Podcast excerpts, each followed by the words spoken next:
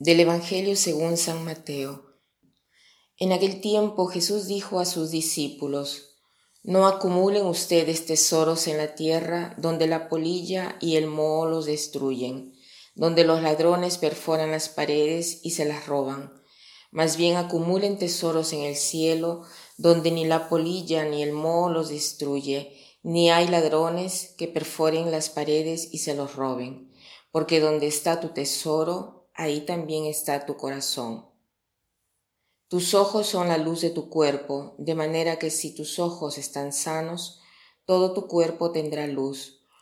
Pero si tus ojos están enfermos, todo tu cuerpo tendrá oscuridad, y si lo que en ti debería ser luz no es más que oscuridad, qué negra no será tu propia oscuridad.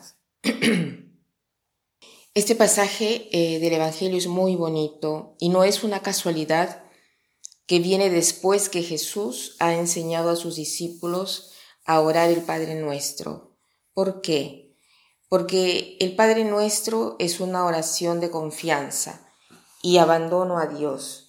Dios que viene considerado como Padre.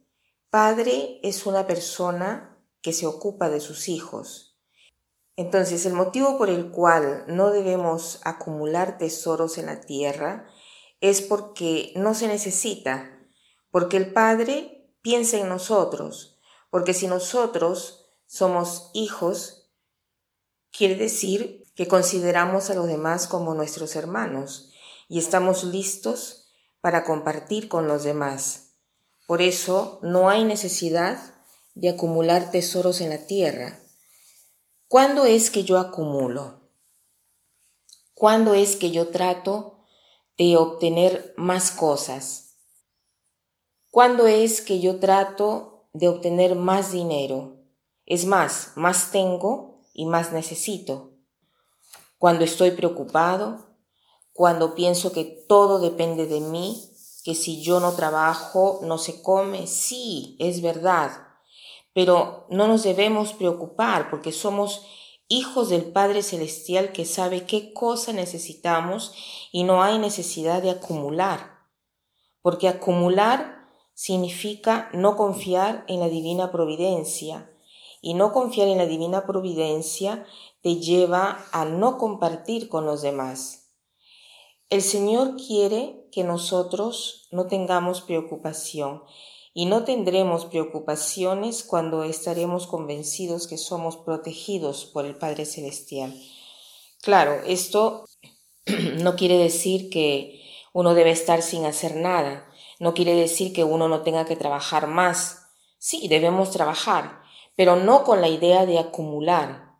Es más, eh, ser siempre disponibles a compartir, sabiendo que de los bienes que podemos acumular, son aquellos que no serán jamás robados y donde no le llegarán jamás las, polillas ni el moho, o sea, los bienes espirituales, la generosidad, las obras de bien, las obras de caridad, ¿no? Esos son eh, los bienes que sí podemos acumular.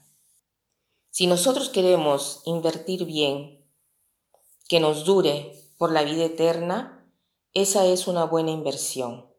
Si nosotros queremos saber si estamos apegados a las cosas de Dios o a las cosas humanas, veamos dónde están nuestros pensamientos, a dónde van nuestras preocupaciones, cuál es la primera cosa que pensamos en la mañana. Jesús dice, donde está tu tesoro, ahí estará tu corazón. Lo que yo pienso, a lo que yo doy más tiempo, ahí está mi tesoro. Y si son bienes materiales, pobre de mí, porque no seré, no seré jamás rica, porque se es rico solamente por el bien que se hace, porque las otras riquezas no valen nada. Debemos dejar todo y cuando tenemos lo que necesitamos, no debemos buscar más, sino buscar ser generosos y compartir. La persona verdaderamente rica es la persona que sabe acontentarse de lo que tiene y está segura de estar en las manos de Dios. Entonces, hoy tratemos de, de ser generosos, de compartir, de compartir algo y pensar más a pensar en una obra de bien y no a acumular. Si tengo la tentación de acumular algo, trataré de alejar mi corazón de lo que estoy acumulando y, trataré de compartir con alguien algo eh, de lo cual estoy más apegada. Y para terminar, quiero citar la siguiente frase de Séneca que dice así, pobre no es quien tiene poco, sino quien quiere más. Pobre no es quien tiene poco, sino quien quiere más, ¿no? Y siempre más. Y quería decir también que a veces nosotros estamos muy interesados en el deseo desmesurado. ¿Por qué? Porque seguimos mucho la publicidad, ¿no? Dejo una definición de lo que significa la publicidad. Dice, la publicidad es el arte de convencer a las personas a gastar el dinero que no tienen por necesidades que no existen.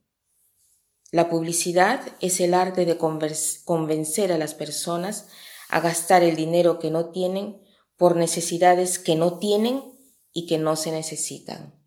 Que pasen un buen día.